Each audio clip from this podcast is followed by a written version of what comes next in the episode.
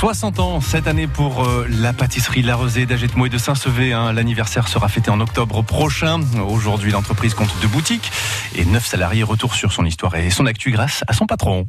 Bonjour, euh, je m'appelle François Larosé, je suis pâtissier chocolatier sur la commune d'Agenmont et la commune de Saint-Cévé. Nous exploitons cette affaire depuis 1959, affaire créée par mes parents, et 1988, ouverture de la seconde boutique à Saint-Cévé. Mon métier est essentiellement basé sur la pâtisserie, la chocolaterie, les glaces et tout ce qui est biscuiterie, macarons euh, qui tournent autour de la pâtisserie. On fabrique euh, les pâtes, pâtes à croissant, les pâtes feuilletées la veille de façon à les mettre dans une chambre de pouce et quand le matin on arrive, euh, les pâtes euh, levées, c'est-à-dire pâtes à croissant, soit levées et prêtes à cuire. Pendant ce temps, les pâtissiers préparent des pâtisseries qui sont en vente euh, dès le matin en boutique.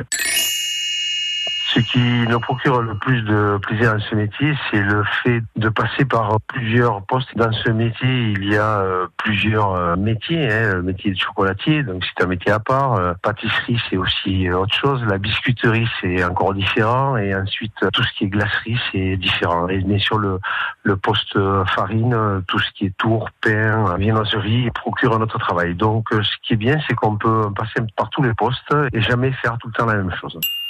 Les projets que nous avons euh, pour l'année à venir, c'est de créer en collaboration avec Philippe Sibi, qui est producteur de framboises à la Tursin, une pâtisserie, euh, un bonbon chocolat et un macaron ainsi que la biscuiterie à base d'agode. Mmh, François Larosé pâtissier, hein, chez lequel vous pourrez découvrir bientôt des macarons aux agrumes. Rendez-vous à Saint-Sevé et à Jetmo pour les déguster d'ici quelques semaines.